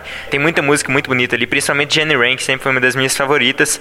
É, mas assim, a gente tem que notar também que ali a gente já começa a perceber que o Paul McCartney está começando a ter uma deterioração deteriorização na voz. Em Driving Rain já acontecia de vez em quando, já era perceptível, mas eu acho que começa a ser mais, mais notável a partir de, de Case and Creation. É, a partir daí a coisa só vai piorando, ele consegue controlar ainda, porque 70 anos, convenhamos, é, é complicado e o cara tem uma voz e conseguir gravar um três, quatro discos nesse período, nesse século, é, é, algo impressionante, mesmo com a voz não sendo a, a mesma de antes. A, a composição é, é, sensacional, as letras são sensacionais, é, é, um dos meus álbuns favoritos disparado. Apesar de não ser aquela coisa animada que a gente tem nos anos passados, como Driving Rain, por exemplo, tinha algumas músicas mais upbeat. É, em, em Chaos in Creation já é bem raro. Se tem alguma coisa bem, bem mais melancólica, é no geral.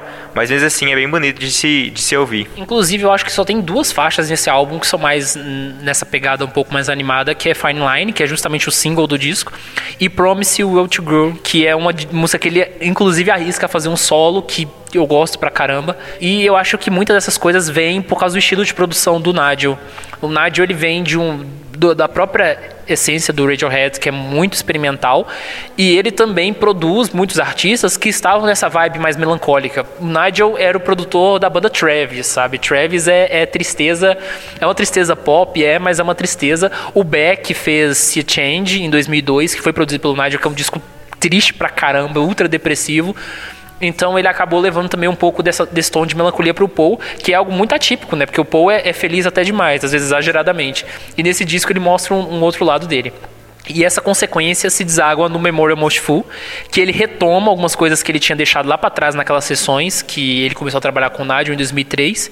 Então é o disco que levou mais tempo para ser gravado do Paul, acho, dos últimos anos, que começou em 2003 e foi até 2006, 2007 que é um disco que eu gosto de muita coisa, mas eu acho que justamente pelo fato dele ter sido gravado antes do Chaos e, e depois desse álbum, você percebe muito bem quais são as faixas que surgiram antes que vieram depois. Então ele não tem uma coesão tão forte quanto os, os outros álbuns. Ao mesmo tempo, é um disco de excessos e os excessos eles fazem bem algumas vezes e não fazem tão bem em outros.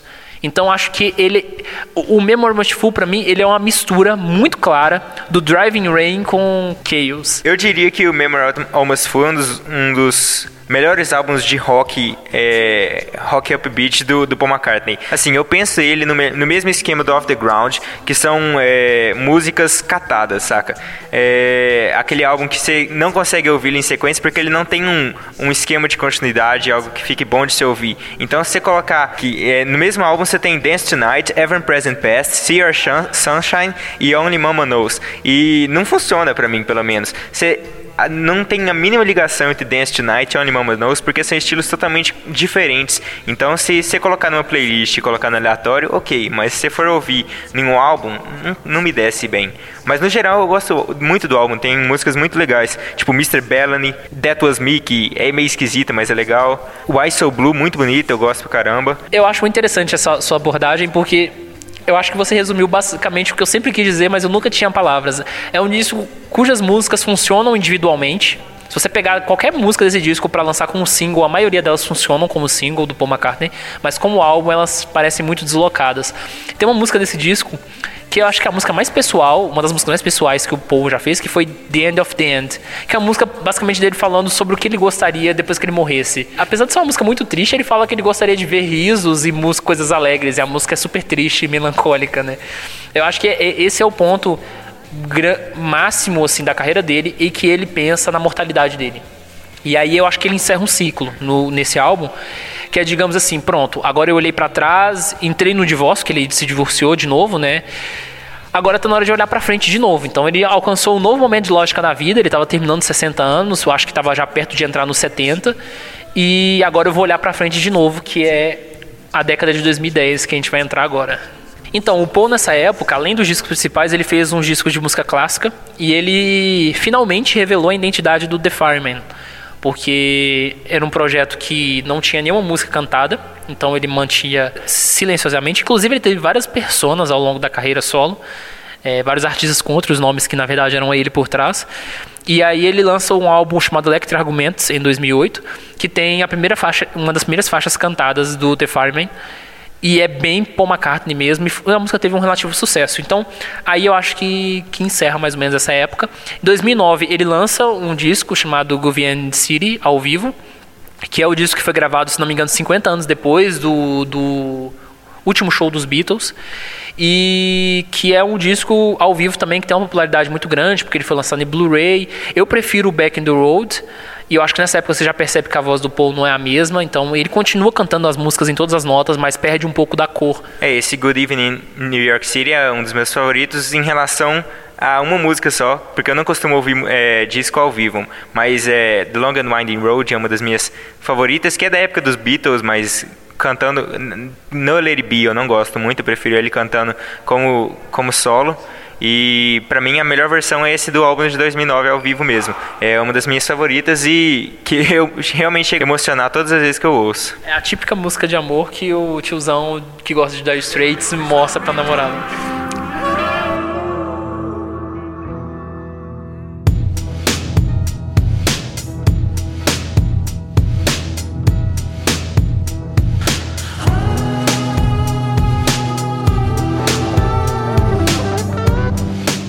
E aí a gente começa uma fase do Paul que, para mim, é a fase que ele olha para o futuro.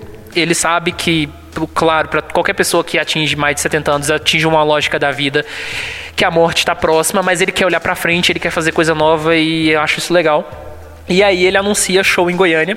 Nessa época eu era adolescente ainda, então eu não tive como ir, eu não tinha dinheiro, eu era estagiário, eu ganhava 360 reais por mês como estagiário. Inclusive eu trabalhei dois meses para comprar meu primeiro celular, foi nessa época que o Paul inclusive fez o show. Mas a minha turma inteira do ensino médio foi, vários professores meus foram, e, e, o pessoal ficou falando durante tempos que foi o melhor show da vida deles. Digamos assim, a cidade inteira de Goiânia foi impactada naquela época porque eu tenho um tio que ele é taxista, por exemplo, e ele foi dar carona pra pessoa no dia do show do Paul. E ele tava perto do negócio e ele falou que o barulho era tão alto e o show foi tão impactante que a cidade inteira parou, que era muito carro e muita coisa, e o pessoal descia e saía correndo para dentro do estádio porque não dava para chegar, sabe? E eu conheço histórias de outras pessoas também que foram no show e, e, e parece ter sido algo inesquecível. É um show que marcou Goiânia. E até hoje eu me sinto merda por não ter ido nesse show. Na época eu tinha 12 para 13 anos, então nem dava para eu ir sozinho, saca? Mas eu tentei convencer meus pais, meus tios, ninguém, ninguém quis me levar. De vez em quando eu me lembro de 2015, quando eu achei um vídeo de Live and Let Die aqui em Goiânia. E daí era um vídeo gravado da arquibancada, olhando para cima. E daí eu não sabia que nos shows do Paul McCartney ele lançava fogo na época, sabe? Eu não sabia que ele lançava, na época do refrão, lançava fogo para cima. E daí quando eu vi isso eu falei, mano, por que, que eu não fui? Daí, graças a Deus, eu fui em 2017, agora já compensou. Mas nossa, eu devia ter, eu me sinto muito realmente muito triste ter perdido aquilo lá. Eu nunca fui no show e pior, eu comecei a ouvir Paul McCartney de verdade depois do show, então eu olhava, quando eu tava em 2014 e eu ouvi os discos, eu falava, caramba, eu conheço mais as músicas solos do Paul McCartney do que o pessoal que foi nos shows, que eu lembro que eu tinha um colega de sala que ele falava assim: Ah, eu vou no show, mas eu só conheço as músicas dos Beatles. Se ele começar a cantar um monte de músicas do carreira solo, eu vou ficar boiando lá no show. E eu ficava pensando, pô, mas eu conheço as músicas solo dele, entendeu? E antes do show em Goiânia, ele lança também um álbum chamado Kiss of the Button, que é mais uma, uma coisa meio na linha do do Run Everyone, só que ao invés de faixas rock, ele pega aquela coisa meio Frank Sinatra e coloca mais umas duas músicas inéditas, se não me engano, no repertório. É um disco que eu não, não, não faz muito meu perfil, então eu nunca dei muita moral mas o Pedro conhece melhor, então ele vai falar. Eu gosto muito do, do Kiss on the Bottom. É, mesmo sendo muitos covers, é, tem música muito importante ali, como uma Valentine, que o McCartney toca hoje em, em, homenagem à Nancy, que é a atual esposa dele. É, tem Bye Bye Blackbird, tem The Friend of the Milkman, que é uma música que eu acho muito legal. É, assim, mesmo não tendo muitas, muitas composições dele ali, eu acho que é um álbum que vale a pena ouvir, principalmente para quem gosta desse estilo meio, meio jazz, meio blues. Eu acho que é muito interessante se ouvir. E aí ele lança, logo depois que ele faz o show em Goiânia, o álbum New, que inclusive em 2012, um ano antes, ele falou que ele estava pesquisando sons no mundo inteiro, estava ouvindo funk brasileiro e estava querendo fazer alguma coisa, inclusive o pessoal fazia piadinha, falando assim, ah, pô, McCartney tá ouvindo funk, ele vai fazer algum funk no disco dele, alguma coisa assim, que é um disco que, ao contrário, né, do, do, do por exemplo, dos discos dele dos anos 2000, que ele estava confortável no espaço dele, ele falou, agora eu vou fazer um negócio com a tendência desses tempos. E aí ele chamou uma série de produtores. Ele chamou o Mark Ronson, que tinha produzido a Adele no no álbum 21, que é o, o, somente um dos discos mais relevantes dessa década. Chamou, se não me engano, o Gilles Martin, que é o filho do George Martin, para trabalhar, que eu acho muito legal essa referência que ele, inclusive o Gilles, o Giles, não sei como é que é a pronúncia, ele trabalhou na, na, na, nos remixes dos discos mais recentes dos Beatles, o Sgt. Peppers, o álbum branco, todos esses esses álbuns foi ele que trabalhou e ele sabe preservar muito a tônica do pai dele no trabalho, que é algo raro, porque filhos geralmente no mercado da música eles sempre estragam as coisas dos pais. Mas enfim, é, ele trabalha com uma série de produtores e ele faz um disco muito pop, mas um pop do Paul McCartney na década de 2010 e é um disco sensacional do início ao fim. A única música que eu não gosto desse disco é Queen Eye, que eu não acho ela ruim, mas eu acho ela meio chatinha. Eu gosto muito de New, Appreciate. É, eu gosto muito da, daquela faixa escondida, Scared, que é só no piano. É uma música basicamente dele falando que ele gosta de alguém, mas ele não se sente é, corajoso o suficiente para falar para essa pessoa e essa pessoa tá indo embora. É um negócio bem, bem triste, assim. Eu, eu gosto de coisa triste, então. Mas enfim. É, Save Us eu gosto bastante. Então é, é um disco On My Way to Work. Eu gosto muito no geral dessas músicas. E os clipes desse álbum também são legais também. Tem um clipe de Appreciate que ele fez em parceria com a Microsoft, que é bem legal, o negócio do, museu e tudo mais. Então, você vê que o Paul ele tá querendo ser futurista nesse período. E eu acho que ele se sai muito bem nessa proposta. É, um estilo que a gente não tinha ouvido o Paul McCartney to tocar até então. É, músicas como I Can Bet, Alligator, Alligator principalmente, que é uma música muito diferente do que a gente está acostumado. É, e eu acho que é um dos álbuns mais interessantes do Paul McCartney desde a década de 80. É, eu gosto, como eu gosto muito do, dos álbuns do Wings, é, eu não vou falar dessa década porque viria, viraria clubismo, né? Mas é, para mim é um dos meus, meus favoritos de, de todos os tempos, à frente de álbuns como, sei lá, é, talvez até Tug, Tug of War, é porque é um álbum muito renovado, muito diferente do que a gente está acostumado. Ele tem muita edição especial desse álbum. Tem, por exemplo, a edição de luxo que tem sete faixas que tem, por exemplo, algumas coisas também super eletrônicas dele, como Struggle, é, Hell to Pay. É, tem as versões ao vivo que ele gravou no Japão, em Tóquio, também, que eu acho bastante legal. Você chegou a ouvir isso? Não. Ouvi depois. E aí, essa ânsia do Paul pelo futuro continua quando ele faz a trilha sonora do, do jogo Destiny. Que ele faz a música Hope to Future e faz o clipe, que é um jogo que foi bastante criticado, mas que tem uma música bem legal, eu gosto. E além de tudo, também ao mesmo tempo que ele é, vai para frente, tem muito revisionismo, tanto da carreira solo dele quanto dos Beatles. Então tem o álbum também The Art of McCartney, que não sei se você conhece, ele é muito bom. Ele traz a participação de vários nomes da música. Então você tem, por exemplo, Paul Rogers, que era o cara da Free, da Bad Company, cantando Let Me Roll It. Tem o vocalista do The Who cantando Helter Skelter. Tem um monte de coisas legais nesse álbum, um monte de bandas e artistas famosos cantando músicas do Paul McCartney. E nessa época ele tenta também fazer parceria com artistas mais jovens. Então ele grava músicas com Kanye West, é, grava aquela música junto com a Rihanna e com Kanye West. E, e aí ele eu acho que a primeira música do Paul há muito tempo a subir na, em primeiro lugar na, nas paradas, que foi Five, five, não, Four Five Seconds. Que, inclusive, é uma coisa muito ruim que quando você usa certas redes sociais que pegam filtro do Spotify e você coloca lá músicas, por exemplo, Tinder. Vamos, vamos, vamos ser bastante diretos. O Tinder tem a opção lá de você colocar músicas do Spotify. E aí quando aparece a sua lista de artistas, e aparece músicas Paul McCartney, ele sempre mostra a música mais tocada. E aí vai aparecer Rihanna no lugar, por causa da música. Porque a música tem o quê? 300 milhões, eu acho que no Spotify. Então é uma música que foi muito forte na época e, de certa forma, mostrou que o Paul é um dos poucos artistas que consegue ter o seu nome na parada em várias décadas consecutivas. Em 2016 saiu a coletânea comemorativa Paul McCartney, que ele lança várias coletâneas ao longo da carreira. Tem uma do Wings que, eu, que a gente esqueceu de falar que saiu em 2001, chamada Wings Greatest. Mas essa eu acho que é a mais completa da carreira dele. Inclusive pega uma foto dele dos anos 70 para fazer a capa, que é aquela imagem dele com bigode, que é bem estranha, inclusive, porque não é algo que as pessoas associam muito, né, o bigode ao Paul McCartney. E tem uma seleção muito boa e aí nessa seleção que você percebe quais são os álbuns que o próprio Paul considera os melhores. Então tem muita faixa do Band of the Run, do Chaos of Creation e, e também do, do Flaming Pie são os discos que mais tem, e o Tug of War também tem muita coisa.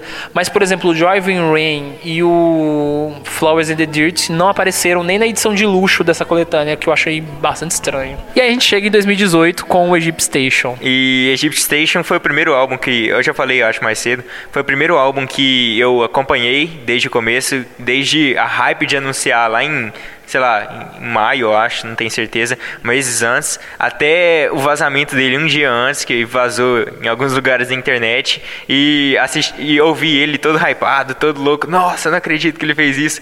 E é um álbum totalmente diferente, de novo, que a gente está acostumado.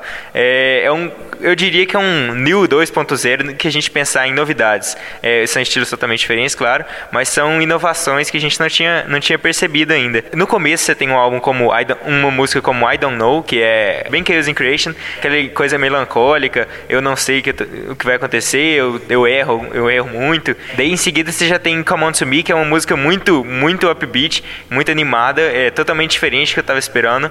É, e muito, eu particularmente não gostei de, no começo, agora eu, eu acostumei. É, e o álbum é muito, muito, muito bom. É, a hype passou, então eu já acho eu, na época eu dizia que ele era um dos melhores do Paul McCartney, hoje eu já não considero. É, a hype passou, mas é um, é um, álbum que salva muita coisa legal ali. Tem Despite Repeated Warnings, que é um ataque ao Trump, então, inclusive, ótimo. é, tem muita música excelente, Dominoes, é, que mais? Para mim, esse disco dele, ele é uma mescla do Paul pra frente, do, do Neil, mas com um pouco da loucura do Memories Multiple. Porque I Don't Know, ele tem o clima do álbum de 2005, mas aquele piano, ele é muito do Memorial Moshful. Se você pegar aquelas músicas bem de piano, até os timbres são muito parecidos, embora o produtor seja diferente, que é o Greg Kirschen, que é um cara que produziu a Adele também no, no, no álbum 25, que é o de 2015, e produziu o Beck, porque o, o Nigel Godrich tinha produzido o Beck antes, Aí o próprio Greg Kush trabalhou com o Beck e o Paul chamou. Então parece que tudo com quem o Beck trabalha, o Paul depois chama em seguida. Mas enfim, o, o I Don't Know lembra, tem uma referência nessa música que me lembra Much Rain, que tem um, tem, uma, tem um ou dois versos daquela música que me lembra alguma coisa que, que é dita em Much Rain. E a primeira coisa quando eu ouvi, falei, gente, essa música é muito do álbum de 2005. E eu gostei muito que ele fez um single duplo. Eu gostei muito das duas músicas, eu ouvi pra caramba, assim, eu, eu uso o iTunes no computador para ouvir músicas e aí ele registra a quantidade de execuções. Eu sei que a as duas músicas do Paul McCartney chegou ao topo, assim, em pouco em um mês entre as músicas que eu mais ouvia. Mas eu gosto muito de Spy Pretty Warners, é a coisa mais experimental assim que ele fez de, de faixas em destaque desde a década de 70, é um negócio assim bem bem setentista, eu acho do som dele. Mas ao mesmo tempo ele vai e faz algumas coisas meio loucas, tipo Back in Brazil, que ele tenta flertar um pouco com a bossa eletrônica, é uma bossa jazz eletrônica. Tem algumas coisas bem tradicionais como Do It Now, que eu gosto bastante, Treasure Rock e tem algumas outras coisas também que eu gosto em termos de elementos por exemplo, aquela coisa dele do, do violão que ele fez também um pouco no Neil, por exemplo, Happy With You, mas eu acho que uma coisa, um ponto muito forte desse álbum também é Who Cares, que é uma música anti-bullying, que tem uma história super legal e que também ganhou uma versão em videoclipe. Mas antes de falar de Your Carries, eu queria saber o que você achou do clipe de Back in Brazil. Assim, eu não sou fã do, dos clipes do Paul McCartney e normalmente eu acho tudo horroroso. Aquele Ever Present Past que fica um monte de mulher se multiplicando e eu acho tudo horroroso. Mas o, assim, o de Back in Brazil foi aturável, pelo menos para mim. Eu não sou, é, eu não, não sei, não sou especialista em clipes, muito pelo contrário, não costumo assistir, mas assim, eu achei aturável. É muito melhor do que aquela psicopatia do Who Cares, sabe? Aquele lá eu achei estranho pra caramba, mesmo tendo Amy Stone e tal, mas aquele momento que começa a ficar a ficar psicodélico, eu já acho meio loucura. Eu vi muita crítica de brasileiros no, no clipe de Back in Brasil falando que era um absurdo trazer uma mulher de biquíni no show como se toda mulher brasileira fosse assim. Foi uma leitura bem sexista, mas assim, sexista de gringo mesmo com relação ao Brasil. Porque o cara tá lá todo vestido e ela lá de biquíni do, no show. Então foi um negócio meio forçado. Foi a única coisa que eu não gostei, mas eu acho que mostrou muito bem Salvador. Assim, eu não conheço Salvador, não, não, não chego nem, nunca cheguei nem perto da cidade, mas me pareceu assim bem, bem imersivo e tal. Já Who Cares eu gostei muito pra caramba, porque eu achei um clipe muito teatral, ele usa muito aquela coisa do teatro. Você vê que tem uma parte em que mostra tipo a tristeza no máximo, a alegria no máximo, então ele é muito exagerado. Eu, eu, eu realmente gostei, eu acho que pra, pra proposta da música, o clipe funcionou muito bem. É, e Emma Stone é sensacional, aquela mulher é ótima, então, né?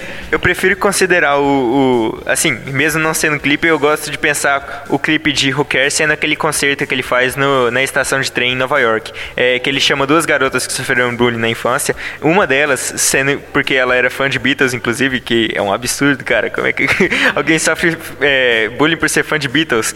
E daí ele vai, antes de começar a música, ele manda o cara, fuck you e começa a cantar. Então eu acho que eu, gostaria mais disso do que aquele clipe psicodélico. Mas é, é aturável também. Na mesma época que ele lançou esse disco, ele fez um show no, no se não me engano, no Abbey Road de novo, igual como ele fez no, em 2005, e lançou o show todo no Spotify. E aí naquele show você percebe, pô, a, o Paul não tem mais voz. Acabou, basicamente. Mas ele ainda toca muito bem nos shows, então isso é o que importa. É, e é uma preocupação para quem vai no show agora também, né?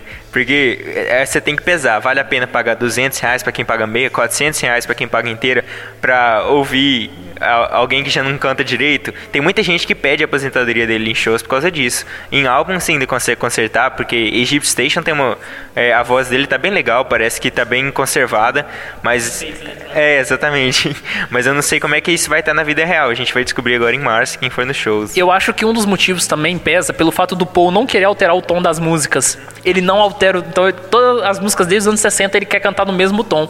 Eu acho que a voz dele até envelheceu bem para a idade que ele tem, porque, por exemplo, a minha banda favorita é o Main City Preachers e o vocalista é o James Dean Bradfield. Inclusive, ele entrevistou o Paul McCartney, tá no vídeo em 2010, eu acho, no canal do Paul. O povo caiu xingando o James, porque o James fez umas perguntas bem básicas, mas era a proposta do negócio, e o povo falando que esse que esse mané e etc. Falou, não, esse cara só é o frontman de uma das melhores bandas dos anos 90, mas tudo bem. É, aí, mas assim, voltando, o James, ele é um cara que não tem nem 50 anos, ele tá com 48, 49 e ele tá com a voz praticamente acabada, sabe? Ele continua cantando as músicas no mesmo tom, ao vivo, mas assim, você vê que a voz dele tá muito fraca.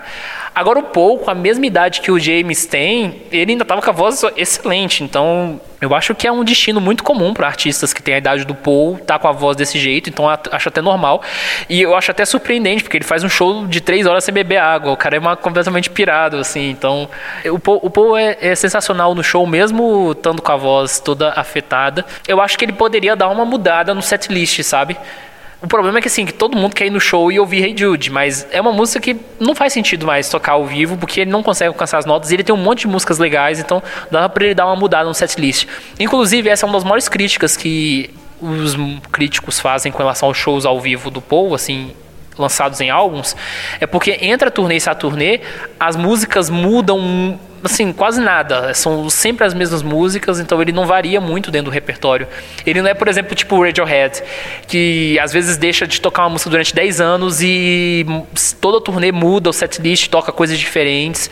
Então você, sei lá, ir num show da banda em 2016 e outro show em 2019 são experiências totalmente diferentes. Com Paul não, você vai no show em 2013, vai no show em 2016, a, a setlist é quase a mesma. É, recentemente, a única diferença que eu tenho notado recentemente é que ele incluiu Let It In e tirou uma música dos Beatles, agora não tenho certeza qual. É, de qualquer jeito, continua a mesma coisa, então. Mas mesmo assim, é, eu acho que um cara que escreveu 600 músicas, no mínimo, sem contar pelo menos umas 200 com os Beatles, eu acho que tinha que ter repertório para variar. Sei lá, não precisa trocar todo show. Troca uma ou outra e aí uma, dá uma turnê, tira cinco, coloca cinco. É, não precisa ficar com a mesma sempre. Porque você tem certeza que você vai ter a Hard Day's Night, Drive My Car. Não, Drive My, a Hard Day's Night. É, músicas que ele podia, poderia mudar, por exemplo, é a Hard Day's Night, Hello Goodbye. Dá pra tirar isso aí e colocar alguma música de carreira solo. Sei lá, Only Mama Knows. É uma ótima. A galera com certeza vai gostar porque é um rockão. E não é difícil É, exatamente. E a, mesmo pra gente, é, pra quem toca violão é fácil, a música não é difícil. Então, eu acho que dá pra dar, dar uma, uma, variada. E eu não duvido que ele faça isso, honestamente, porque tá sofrendo bem, muitas críticas recentemente. E a galera da gravadora tem olhado as, as, os, tu, os tweets dele recentemente. E tem muita gente que pede nos comentários. É, então, eu não sei como é que ele vai tratar isso, mas torcer pra nos próximos, próximos meses ele dar uma alterada já pra treinar as, outras músicas para a próxima vez que vir no Brasil. Sim, sim. Agora eu fico me perguntando quando que ele vai fazer um próximo disco, porque a altura do campeonato ele não tem mais nada o que provar. E a gente não sabe quantos discos ele ainda vai fazer, né? Mais ou menos nesse período. Mas eu acho que ele ainda tem capacidade para fazer mais uns dois ainda em carreira, assim. É, o problema é que, assim, é, eu acho que quando ele fez esses discos dos anos 2000 até chegar ao New, ele tinha um horizonte. Com o Jeep Station, ele esgotou todas as possibilidades. Agora, o que, que ele vai fazer? Porque esse disco, por mais que ele não seja dos melhores do Paul, ele fez tudo. É um resumo básico da carreira dele, para mim, esse disco. Tem, tem de tudo do Paul. Ele vai fazer o Egypt Station 2.0? Eu acho que ele não gostaria de fazer isso. Então, eu, eu, eu fico pensando realmente o que, que ele vai fazer agora. Se eu sou o Paul, eu não sei, talvez eu lance outro, um outro álbum, talvez com o mesmo esquema de algum álbum recente, e fecha a carreira com McCartney 3. Porque talvez o mesmo, mesmo, mesmo gênero de. mesmo tipo de música no McCartney 1. Aquela música bem caseira, bem tranquila. E fecha a carreira do jeito que ele começou. Acho que seria um final bem legal. E ninguém ia contestar, mesmo porque um álbum, o McCartney 1 é um álbum que eu adoro. E tem muita música que é clássica ali que ele toca até hoje. Então eu acho que seria um, um final de carreira perfeito se ele lança uma McCartney 1, uma McCartney 2 que é, é meio merda. e uma McCartney 3 que você fecha a carreira com chave de ouro. Imagina se ele fazer McCartney 3 em 2020. Porque o, o primeiro é de 70, o segundo é de 80, o terceiro é de 2020. Mas tomara que não faça, porque eu quero que ele continue fazendo álbum. Ninguém merece parar de, de, de, ouvir música nova do Paul McCartney, não. A gente fica. Mesmo no, no ano novo, eu fiquei mais hypado pelo, pela música nova do Paul McCartney do que pelo ano novo. E a música acabou se, se tornando ruim, com che cheia de. de. como é que chama? Auto. Autotune. Autotune. E mas no finalzinho ali quando o autotune já fechava e entrava no modo full McCartney já era legalzinha.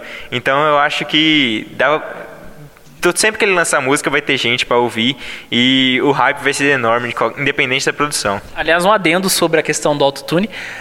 Eu acho que o grande problema do Egypt Station se chama Oni Republic. O Ryan Terder Todas as músicas que ele trabalhou no, no, no, disco foram medíocres. For You, que é uma das piores do, do Egypt Station, foi produzida pelo cara do Republic, porque ela destoa totalmente do disco. Ela é muito diferente das outras. Essa, que foi usado vários autotune, é uma música muito boa em si, mas ele foi lá e trabalhou a produção. Tem uma que saiu na edição de luxo do Egypt Station, que foi produzida também pelo cara do Republic, que é Nothing to Free que é uma música que todo mundo caiu malhando, que também é uma música que ele produziu. Então, eu acho que One Republic é uma banda bem meh, sabe, para trabalhar com o Paul McCartney. Eu sei que ele gosta de trabalhar com gente nova e tudo mais, mas o Greg Kirsten, para mim, acho que seria suficiente para para garantir um, uma direção legal pro álbum. Só expressar meu minha indignação aqui, porque For You é muito boa, tá? eu gosto pra caramba e apesar de ele falar que não tem nada de, de obsceno na música, todo mundo sabe que é, é Fuck You. E assim, ele escreveu Why Don't We Do In The Road em 1968 e agora ele escreve For You em 2018. Então, 50, 60 anos, é 50 anos, né? 50 anos de vitalidade. I can't get enough. enough of you.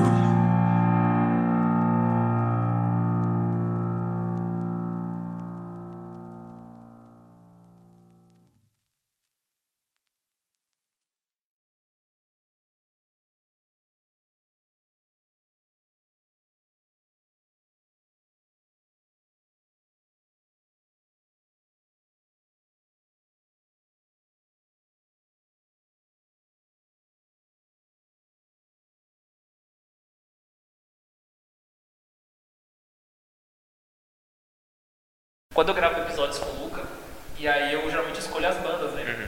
E aí ele começa a destruir as bandas que eu gosto, eu falo, seu pau no cu, sabe? Eu gravei episódio sobre o Fleetwood Mac, aí ele falou, não, esse disco é até bem tocado, mas é meio tosco, né? mas, mas, eu concordo, eu não gosto de Fleetwood Mac, não. não.